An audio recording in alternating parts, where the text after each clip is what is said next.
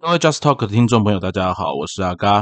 今天要跟大家聊的主题是跟政府玩文字游戏，你还太早了。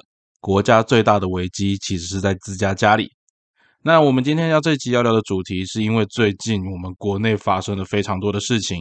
那嘎今天用一集的时间来大家快速回顾一下最近所发生的事，并且来跟大家分享一下阿嘎看完这些事情的心得。准备好了吗？我们用这一集的时间来跟你聊聊。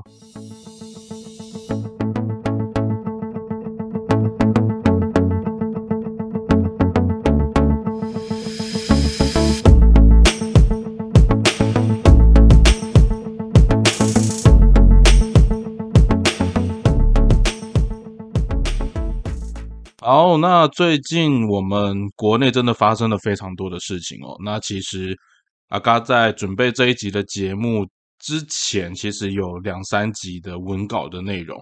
那其实我觉得最近发生的事情非常的多，想跟大家聊的事情其实也有非常多的内容哦。那刚好因为可能生活当中有很多事情在忙，所以一件事情接着一件事情，所以就累积到了今天。那刚刚觉得说，假设我再不把这集录出来，我还是讲的东西可能会太多，要分成好几集哈。那今天我先跟大家聊的主题叫做“跟政府玩文字游戏”，国家最大的危机其实在自家家里。这个主题其实是跟最近生活当中，大家不晓得呃有没有回顾到说，我们最近的生活发生了非常多的事。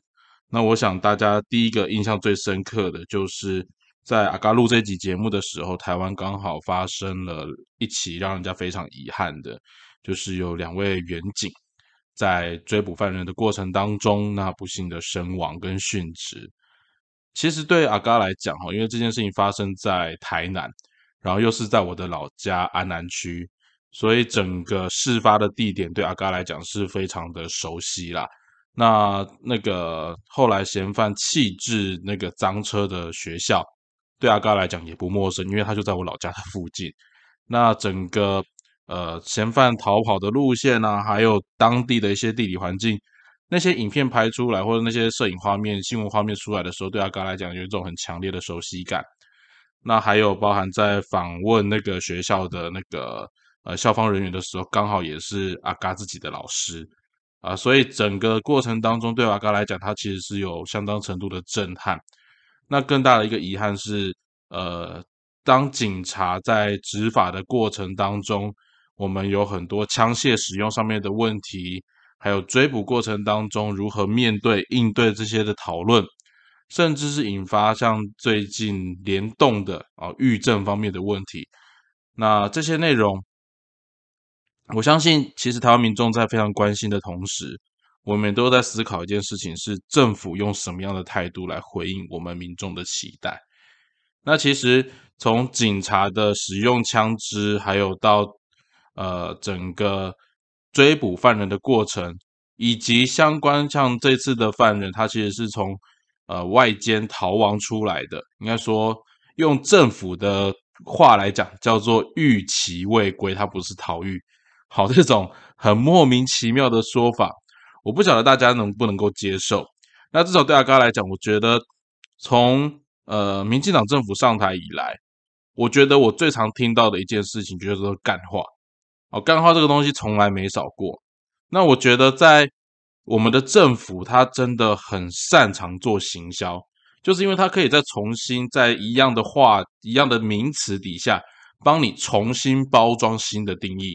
哦，比如说，那不是走私，那只是超买。OK，那个不是我们要保密，而是文件需要做保存。哦，这些。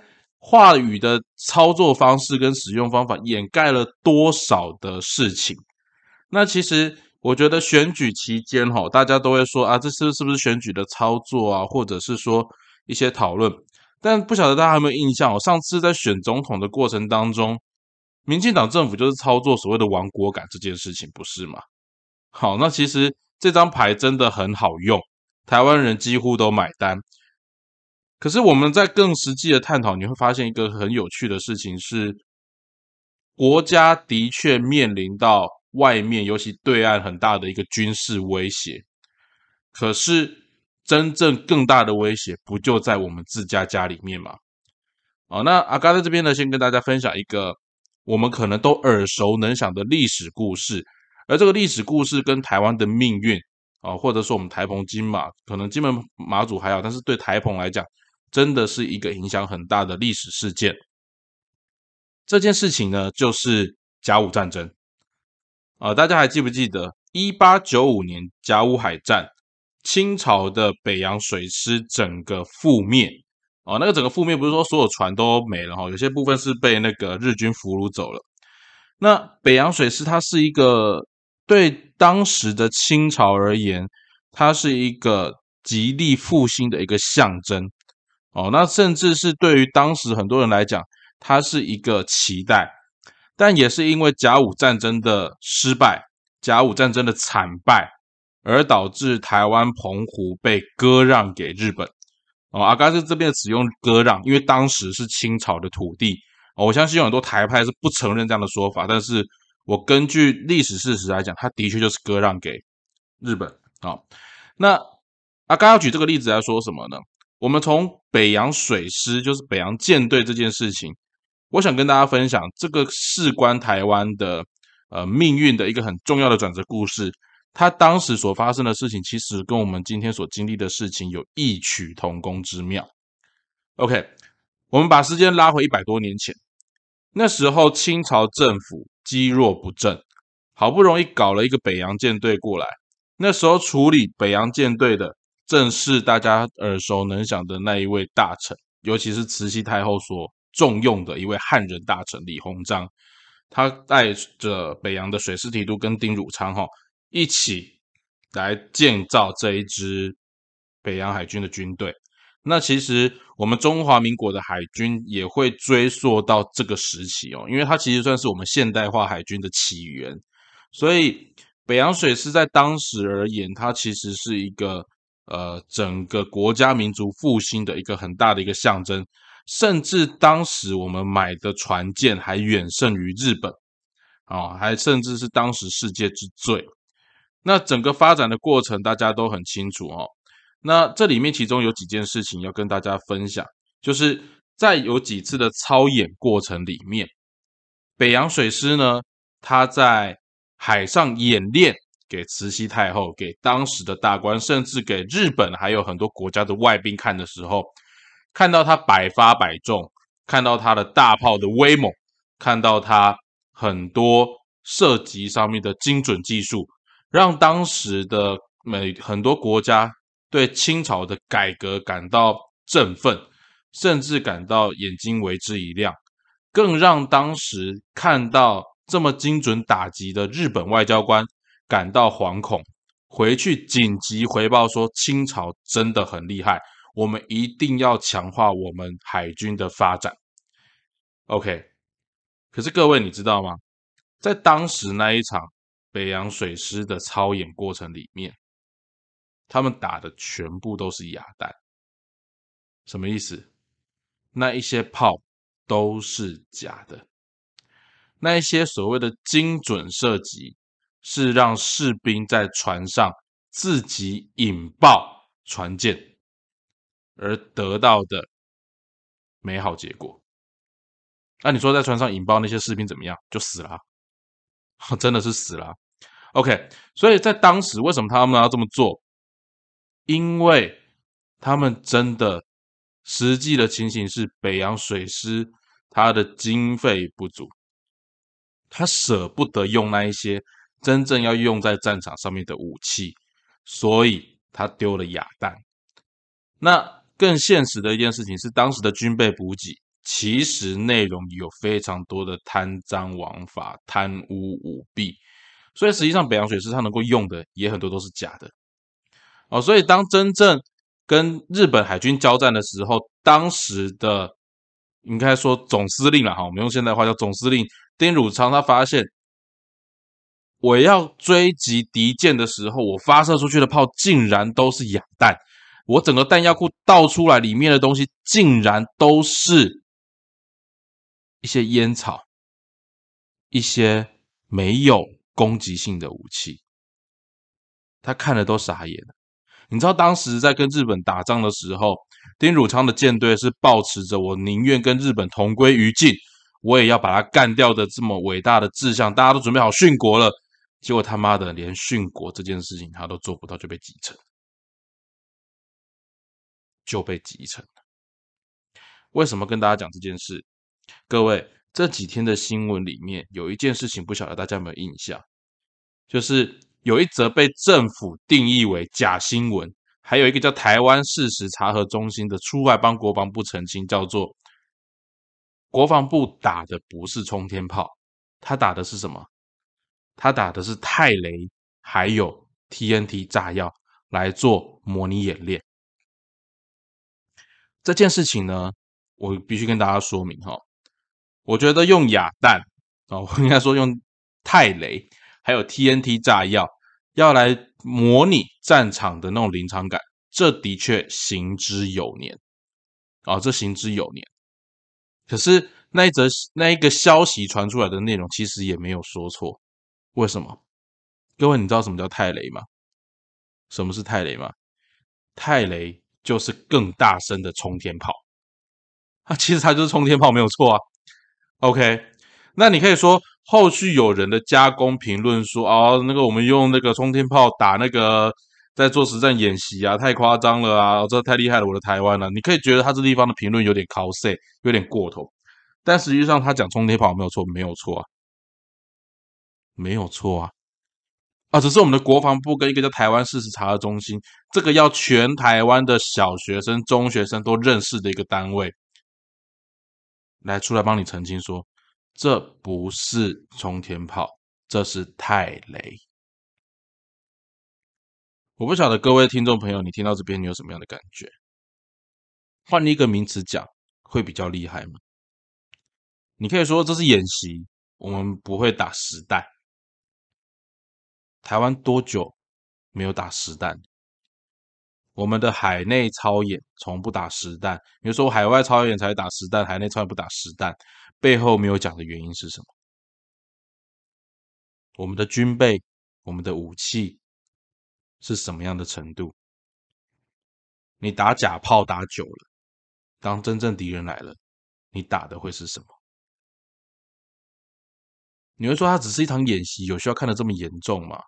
各位，如果你觉得攻击中共对于台湾的演习军演对台湾影响很深，对台湾产生很大的威胁，那我们的国军还持续的在玩假的，你觉得这是想要做给谁看？这整个过程里面很好笑的事情是，你可以说我的我还是持续在做演习这件事情啊，我不需要随着对方起舞啊，但对方在玩的时候，对方有钱，对方有财力，给你绕台，给你越过海峡中线来挑衅你。甚至把台湾海峡趋近于内海化这件事情，你说你要抗中保台，那你保台湾保到哪里去了？你连演习都只能做声光效果，我相信那非常的震撼，那的确非常的震撼。可是，在这么危急的时刻，大家都知道演习它有一个很重要的事情是，演习常常会是交火的开始。当然，我们不希望打仗。可是演习常常会是在两个敌对国家或者是关系紧张国家，在有演习这件事情、有军演这件事情发生的时候，通常另外一个国家也会随之展开新的军演。为什么？因为唯有军演才可以合法的快速集结大量的军队，以备不时之需。各位听到这里，你发现关键重点了没有？当初俄罗斯要入侵乌克兰的时候，他在告诉乌克兰干嘛？我在军演而已啦，你不要担心，我军演而已。乌克兰相信吗？傻瓜才相信你嘞。俄罗斯军演集结军队，乌克兰看到不对劲也集结军队。你说是不是因为他们两个集结军队，所以态势升高？有这个可能性。可是如果你不集结军队，今天乌克兰早就没了。哦，今天乌克兰早就没了，因为军演的过程当中，你可以把相关的武器。火力带在身边，各位，你可以想象一件事情吗？中共还在台海军演，我们开始展开演习，结果我们的做法是我们放泰雷，我们国防部的话讲，我们放泰雷跟 TNT。如果中共的火炮一转，如果真的发生了战争，我们用泰雷，那个时候你不用再去跟人家争，我用泰雷还是冲天炮了。真相是什么？真相我们那时候并没有实弹，我们并没有实弹在身边，你打得下去吗？你打得下去吗？那再来，我们再来回到我们现在说的这件事情。的确，对于外役监狱而言，他没有通气的权利。他的犯人跑了，他必须通报警政单位，由警政单位交由检察官去发布通气。这的确是他们的现实。那你也可以说，在法令规定上面，对，从外监就是外衣监狱跑走的人，不叫逃狱。叫做御驾未归，这些叫名词，这些叫法律名词。但是大家今天会炸锅的原因，是因为它对于整个社会的严重性。所以，我们回过头来，当初在设定这些标准的时候，这些立法人员、这些立法委员，脑袋装的是什么？你选了什么样的立委出来？他们的专业素质够不够来面对预政的改革？蔡英文总统上台的时候，司法改革是他一直高喊的一个大旗，但却也是他在民调当中最失败的一件事情，因为他不懂司法。你不要告诉我说他读法律系，但我跟你讲，他不懂司法。台湾的司法其实，你从外役监狱的收容过程里面来看就知道了。阿嘎曾经考上关护人哈，所以我觉得我在聊这块应该还是有些底气，可以跟大家分享一下。外役监狱，我认为它是一个很重要的制度。我觉得它不应该，也不需要为了这一次的事情而废除它的存在。因为外役监狱它很重要的一件事情是让更生人，或者是说让即将出狱的受刑人，他能够有一个重返社会的一个中介的一个桥梁。他透过这个过程当中，他慢慢去适应社会，他慢慢甚至在过程当中还可以累积一些简单的工资。让他出狱之后不至于完全没有生存条件，因为我们知道更生人在社会上面找工作真的很辛苦，会非常的困难。我们都希望可以给人家改过自新的机会，可是在这过程里面，当初外役监狱所设定的目标，在包含世界各国都一样，他们当初设定目标是即将要出狱的轻罪者，哦，即将要出狱的轻罪者可以。去进行转换的一个过程啊，你可能要出狱前三个月或四个月，你可以去外役监狱，重新调整你的节奏，重新融入社会。而现在我们的外衣监狱在干嘛？在服务权贵啊，一些那些犯了贪污重罪的权贵，很容易就可以申请到那里去了。他们刑期还有好几年呢。在这一次杀警案的嫌犯里面，他也是外衣监狱的一员。他犯的是抢劫，合并执行七年多的刑期，这是重罪，他还是可以申请到外衣监狱。各位，我们的外役监狱变成了什么？变成有能力的人，连在监狱里面都可以搞阶级。你觉得我们的社会没有病吗？啊，你觉得我们社会没有病吗？再来跟大家分享一个叫事实查核中心这个单位，我实在不太想再去跟学生们去特别介绍它。虽然它放在教科书的课本里面，我当初对这件事情我也觉得很纳闷。台湾事实查核中心当初被多少人寄予众望，告诉我们哪些是假消息，哪些是真正我们可以信任的讯息。他曾经扮演一个媒体监督跟媒体澄清的角色，但是我在这里，我在我的节目当中很直白的跟大家讲，他就是一个侧翼，他就是一个侧翼，他只负责帮政府澄清对政府有利的言论。为什么？因为他还在玩文字游戏。你去看看这次。有哪一些人是台湾事实查核中心出来要去选地方民意代表的人，你就知道了。他批的是什么颜色的党旗？当事实有了颜色的时候，你的事实只是为了服务某些人而存在的事实。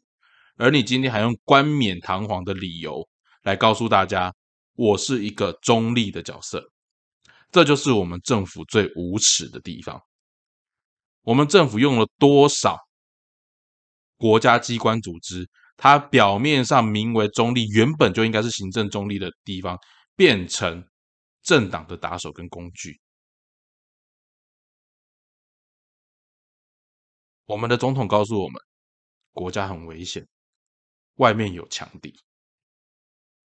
但各位，如果如果你读过甲午战争，甲午战争最大的失败不是日本太强，而是我们自己骗自己。我们国人享受陶醉在那一种自我满足的喜悦里面，我们重新定义，我们粉饰太平，我们玩文字游戏，让大家一切觉得四海升平。可是各位。现实是很残酷的，现实是很残酷的。我们最后再聊到警察在使用枪械的那些条例，一句名言：你用了上法院，不用了进医院。结果这一次不但进了医院，甚至直接送进太平间。我相信这都不是我们乐意看到的一件事情。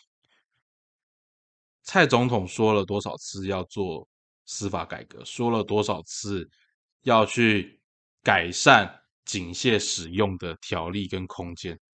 做了吗？每一次只要发生重大的事情，我今天看到有网友分享到一个很有趣的事情，就是蔡英文的那个分享公式，发生了什么事情，我们深表遗憾。然后在这过程当中，我已经命令某某单位、某某单位要深刻检讨，并且在什么样之下加强改革，务必在最短时间之内提出方案。我们对这样的事情永远放在心上，我们将永远和人民站在一起，希望台湾一起加油。这个公式你有没有很熟悉？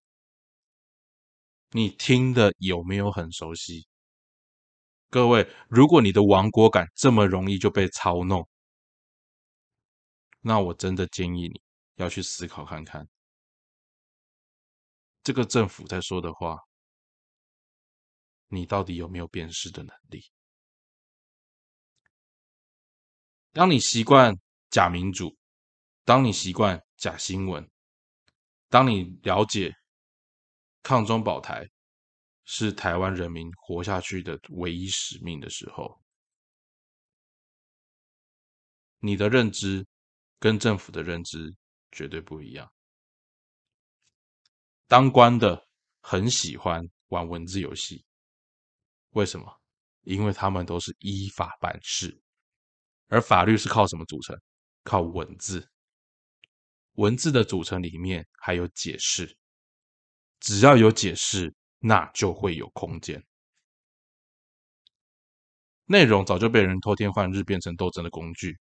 当人民习惯合理的名词出现的时候，我们就少了检视真相这个动作。你以为政府跟你讲的平安是真正的平安吗？你以为政府跟你讲没事是真的没事吗？中介法，政府到现在还没有说他撤回。他只说他需要归零思考，他只说他还需要取得更多的社会共识，但他撤回了吗？没有，他没有要撤回的意思。当名词变成披着羊皮的狼，而当你意识过来的时候，你有可能会成为羊群里唯一还没被吃掉的那只羊。我们的政府正在跟你玩这样的游戏。一起提高我们的警觉。政府跟你玩文字游戏的时候，需仔细思考。我们不是敌视政府，我们需要监督他，因为他是一个喜欢跟人民咬文嚼字，但不干实事的政府。有这样的政府，你我怎么能够不提高警觉，加强对他所有所说的每一句话加强检视的力度呢？在阿嘎录音的今天，呃，前新竹市长他的论文被中华大学判定有抄袭，双杀双硕士的学位。阿嘎在之前的节目里面就看，也跟大家分享两篇论文我读得很快，因为他抄袭的记抄袭的内容实在是太多了。对我们来讲，明白清楚的事情，我们当然可以选择你要用更多的角度去做解释，但你也可以很清楚知道一个摆在眼前的事实：当政府请全党全国。全部行政机关之力要去掩盖，要当着人民的眼前去硬干的时候，他都敢当着你的面前指鹿为马，把黑的说成白的。当危机到的时候，你真的能够指望他继续保护你？我相信他会告诉你，他会保护全台湾人民的权利，然后自己溜之大吉。选举快到了，让我们一起加强检视每一位候选人，尤其检视我们行政单位所说的每一句话。这过程你会发现，你比你的从，你比你的政府想象来的更聪明。只要你不被他的话轻轻松松的蒙混瞎编过去，不要忘了，政府是人民的公仆。我们是政府的老大。今天跟大家分享到这边，欢迎你有对这集有相关的内容，一起跟阿嘎做分享。如果你喜欢，也分享给身旁的亲朋好友。那我们下次再见喽，拜拜。